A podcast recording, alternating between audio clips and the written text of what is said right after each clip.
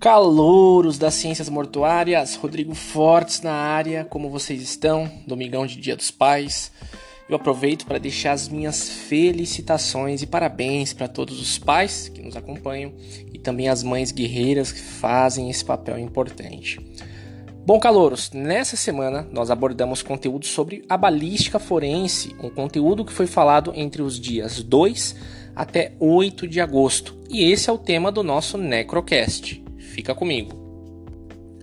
Na segunda-feira, dia 2 de agosto, rolou a primeira postagem explicando desde o início o campo da balística, onde eu falei que ela é basicamente uma parte da física que estuda os projéteis.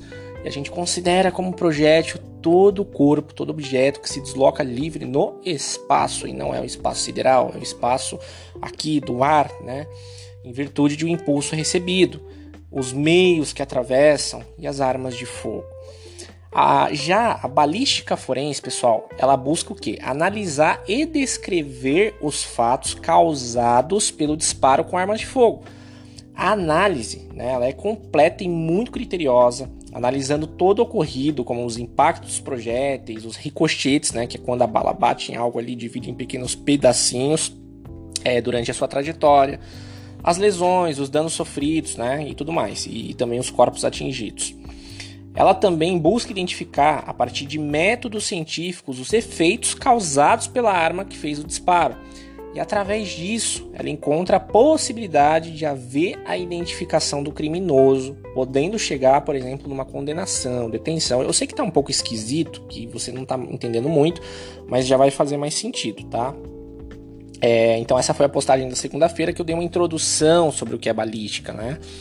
Já na terça-feira não rolou postagem porque eu estava muito cansado e eu acabei fazendo uma dobradinha na quarta-feira, ou seja, eu postei duas vezes para cobrir o conteúdo da terça. Então no dia 4 de agosto eu expliquei que a balística ela é basicamente dividida em três partes. Agora vai começar a fazer um pouco mais de sentido para você, tá?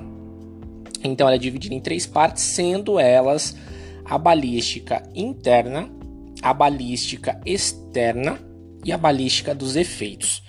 Então, começando aí pela primeira, a balística interna, né? O próprio nome já é muito sugestivo. Ela é o que? Ela é a vertente que estuda a estrutura, os mecanismos e também o funcionamento das armas de fogo. Para para pensar. Quando você entende, é, quando você pensa em balística, você pensa no que? Automaticamente em arma, né? Projétil. E quando a gente fala é, balística interna, a gente já pensa o que? Dentro da arma, né? Então você, para você ter uma ideia, até o tipo de metal, né, usado na fabricação ele é avaliado, a resistência, as pressões desenvolvidas ali na ocasião do tiro, então isso é balística interna. As armas de fogo, elas são criteriosamente analisadas ali pelo perito, né, nesse ramo da balística forense. E além disso, além do estudo do funcionamento das armas que é feito por esse profissional, esse ramo ele descreve até mesmo as técnicas de tiro que foi usada, né? Então essa é a primeira parte. E em segundo, nós temos a balística externa. Olha só, o nome novamente é sugestivo, né? Então a balística externa ela estuda a trajetória do projétil a partir do momento que ela já não está mais interna, ela saiu é, do cano da arma, né? Desde a saída da boca do cano da arma até a sua parada final. Parada final é o que? A hora que acertar o corpo, acertar o objeto. A gente chama isso de estado de repouso. Então a balística exterior, pessoal, ela analisa as condições do movimento, a velocidade com a qual o projétil foi projetado, ela analisa sua forma, massa, superfície. Por que analisa sua forma, massa e superfície? Porque tem os, os calibres, né? Cada arma é, ela tem um calibre diferente e isso impacta na automaticamente na bala, né? no projétil. Então, analisa também a resistência do ar, a ação da gravidade perante o projeto, né, o projétil, é muito bacana.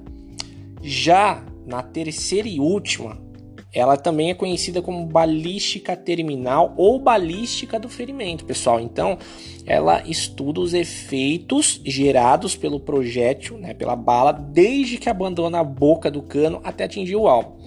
E essa é a fase mais importante, por quê? Pois a partir do momento que o municiamento, o que é municiamento? É um termo bonitinho para falar bala, né? É, desde o momento que o, a bala ela é projetada para fora da arma, é possível apenas pela leitura do local. O que é a leitura do local? Você dá uma olhada no ambiente. Você só de olhar já consegue saber como aconteceu, né? Como ocorreu de forma detalhada o incidente, assassinato ou o que tem acontecido, né? E no mesmo dia rolou a segunda postagem, né, que eu falei que era dobradinha, e eu contei o que são os efeitos secundários de um tiro. Então, olha só. É, os efeitos secundários de um tiro, imagine comigo que alguém foi baleado, alguém tomou um tiro. Esses tais efeitos, eles são produzidos por elementos que saem do cano da arma. Né? Esses elementos, eles podem ser o quê? Gases, né?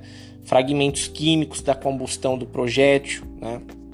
Então, quando a pessoa dá um tiro, se você buscar no YouTube, você vai encontrar alguns vídeos né, de slow motion. Né? Coloca lá, tiro em câmera lenta. Você vai ver que na hora que é, eles puxam um gatilho, é, existe um, um estopim, né? Você vai ver que sai fogo ali.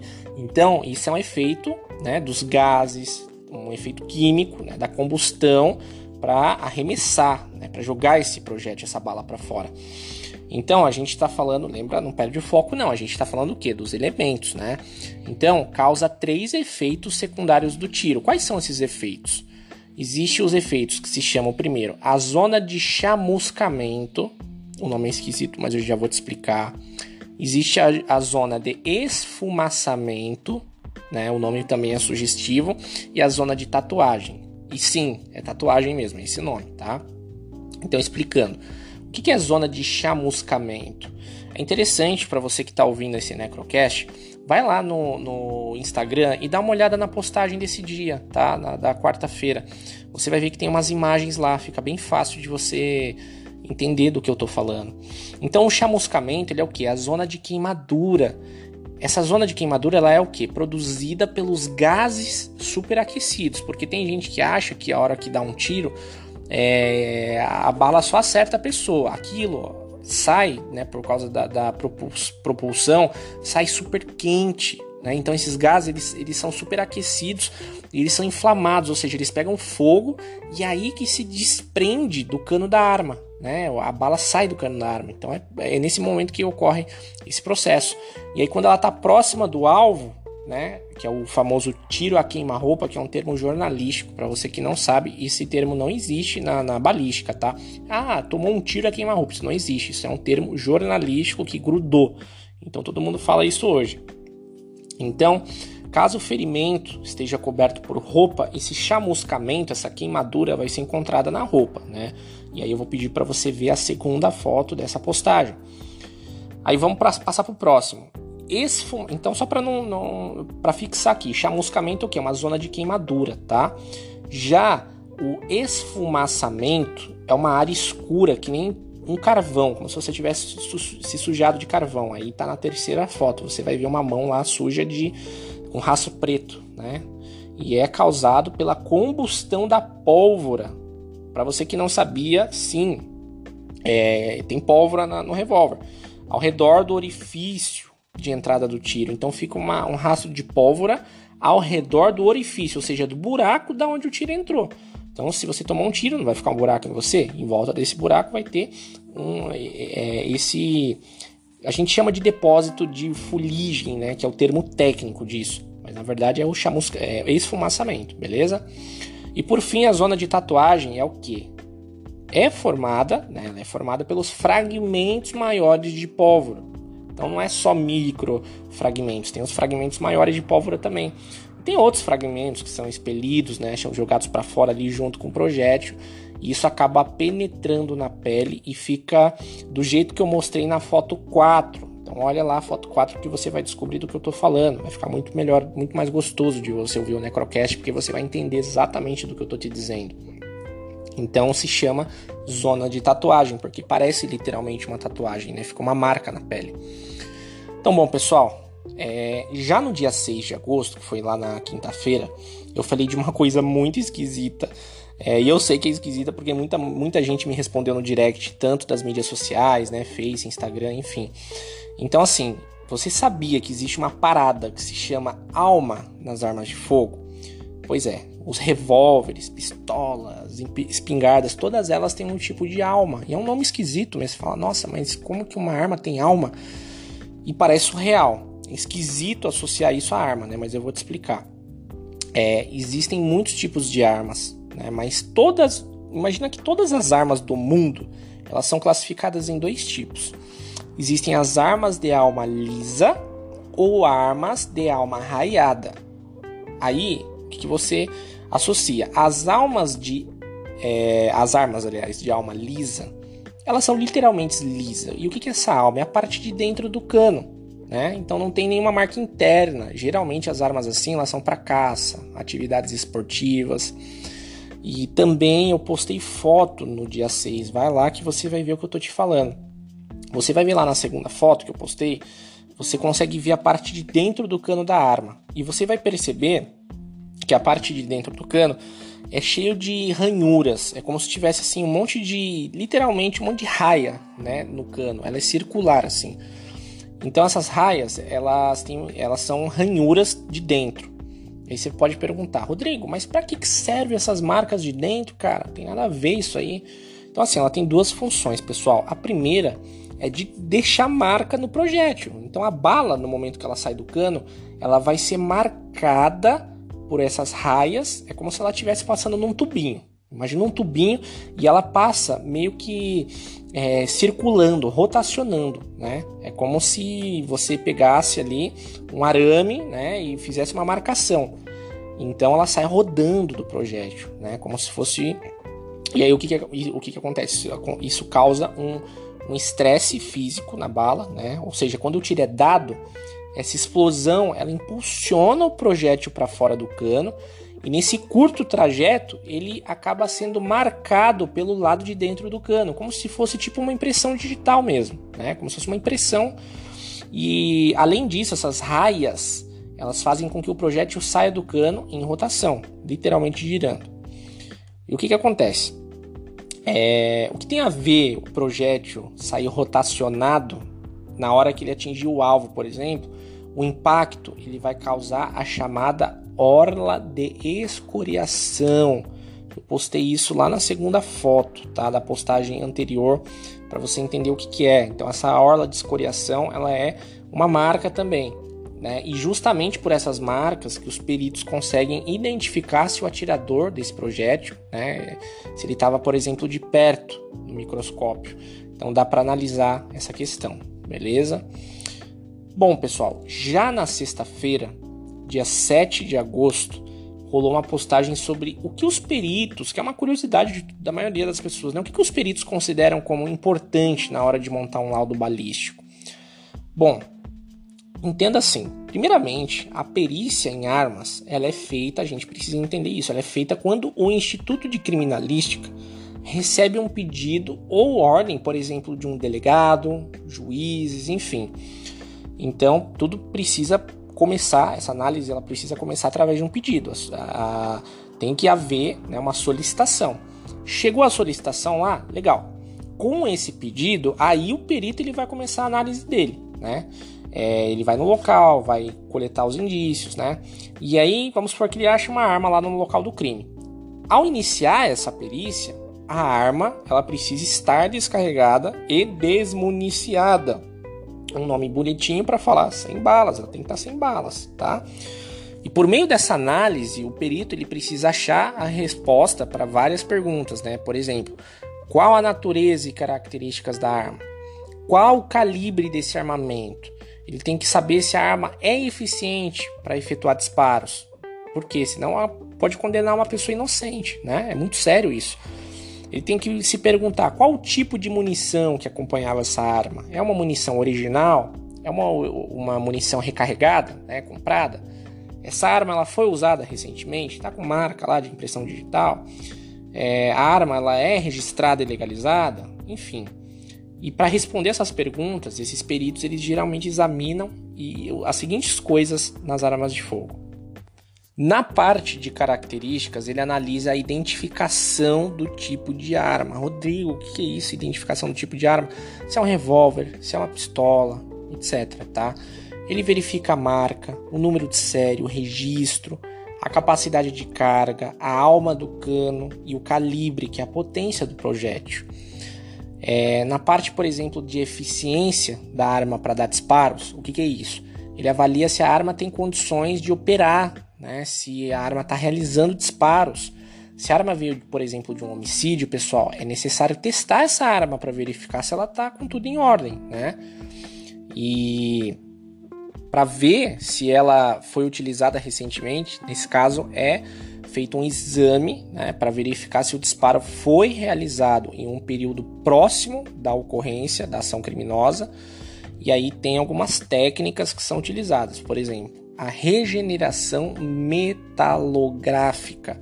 O que é regeneração metalográfica? É um exame realizado através do que? De reagentes químicos para recuperar os elementos identificadores. Então, só para você entender, basicamente, se algo foi apagado da arma, por exemplo, um número de série, com essa química dá para recuperar os indícios, tá? Tem também um outro exame muito interessante que é a microcomparação balística. Ela é o que? Ela é uma análise com o objetivo de esclarecer se esse projétil ou estojo para você que não sabe o que é estojo, é aquela roupinha da bala que dá forma para ela, aquela parte ali de metal, né? Porque a bala, na verdade, ela fica só na pontinha. Todo o resto é o que a gente chama é, de estojo, tá? Então, se, se ela foi disparada a partir de uma arma de fogo apresentada para perícia, tá? Então, nem sempre uma bala é daquela arma que está no local de crime. Se tiver mais de uma arma, tem que fazer essa micro comparação balística para saber de qual arma aquele tiro é, beleza?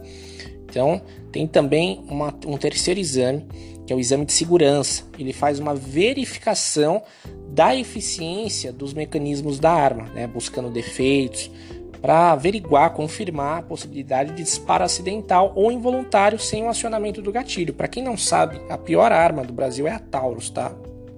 Não quero criticar, mas tem muito caso de disparo autônomo, né? Ou seja, a pessoa tá lá carregando é, a arma na cintura e do nada a arma, puff, dispara. Então é isso que essa análise ela tem é, como objetivo, né? Saber da questão de segurança, se tem a possibilidade de disparo acidental, porque às vezes é, a pessoa ela pode não ter é, matado a outra pessoa propositalmente, né? Às vezes foi involuntário, ok? Por fim, pessoal, no sábado, dia 8 de agosto, foi o último conteúdo da balística forense. E, bom, a gente já falou para que ela serve, como funciona a parte da análise, quais os tipos de marcas encontradas nos projéteis, mas tem essa parte muito importante do processo que é a reprodução simulada dos fatos. Tudo gira em torno desse objetivo. É, os peritos, pessoal, eles precisam reconstruir a cena do crime ou do incidente, né, para que na simulação eles possam entender quais fatores influenciaram o atirador, quais estímulos ele recebeu, o ângulo do tiro, a entrada ou saída do projétil, caso haja. Aí você pode perguntar, Rodrigo, é possível os peritos descobrirem qual ângulo a, a bala entrou, no exato lugar que ele estava posicionado no ambiente? E sim, pessoal, é totalmente possível. Além de todos os gases, né, como eu já falei no início aqui, é, além de todos os gases e os fragmentos expelidos pelo armamento no ato do tiro, caso o projétil que a bala tenha causado uma perfuração na vítima, aquele exato lugar no ambiente ele fica com vestígios, né? É, sendo completamente possível você saber como aconteceu. Por exemplo, tem ali, dá uma olhada nessa postagem na sexta-feira que eu coloquei uma foto lá do sinal de Benassi. E se você tiver curiosidade, pesquisa aí no Google, Benassi QL. Então, é, se escreve Benassi com dois S's e Coeli literalmente C-U-E-L-I. Então, vou pedir para você que está acompanhando o Instagram ver a segunda e a terceira foto da postagem da sexta-feira que você vai entender o que eu estou falando, ou no Face, né? É, então, assim, nos tiros dados no crânio, costela, escápula, e para você que não sabe o que é escápula, imagina o seu tórax. Bem no meio dele, vou até bater aqui para fazer um barulho, ó. Então, bem no meio do teu tórax é esse osso que se chama escápula, tá? É, ele está localizado aí no póstero superior do teu tórax, né? Então, Retomando, né, nos tiros dados no crânio, costela ou escápulas, a gente pode encontrar um ralo. O que é um ralo? É um círculo fuliginoso. Lembra que eu falei é, da, da, dessa parte fuliginosa, que é aquele negro de fumo ali na lâmina externa do osso, né, na, fica aquele sinal meio enegrecido aonde entrou é, a bala. Então a gente chama de orifício de entrada, né? Então isso fica muito explícito no cadáver ao analisar o ferimento, tá? Então em um caso desse tipo pode ter centenas de marcas que, se bem analisadas, elas vão contar de uma maneira bem sutil exatamente o decorrer do crime. Beleza, pessoal? Olha só, esse Necrocast foi um dos mais longos que eu gravei, deu 21 minutos. Eu espero profundamente que você curta esse conteúdo, que você absorva muito conhecimento. E uma das estratégias muito interessantes, pessoal, de estudar, para você, calouro, aí das ciências mortuárias, da perícia, da necrópsia, né, da Polícia Civil, se você quer trabalhar com isso, quer atuar, é você ouvir esse Necrocast, pegar um caderno, colocar as coisas mais curiosas e você ir pesquisar. Isso vai enriquecer muito o teu conhecimento. Então, bom, pessoal, agradeço imensamente você ter ouvido o nosso Necrocast, que é o podcast das ciências mortuárias, e deixa o teu comentário se o nosso conteúdo teve relevância para você. Um abraço e até a próxima.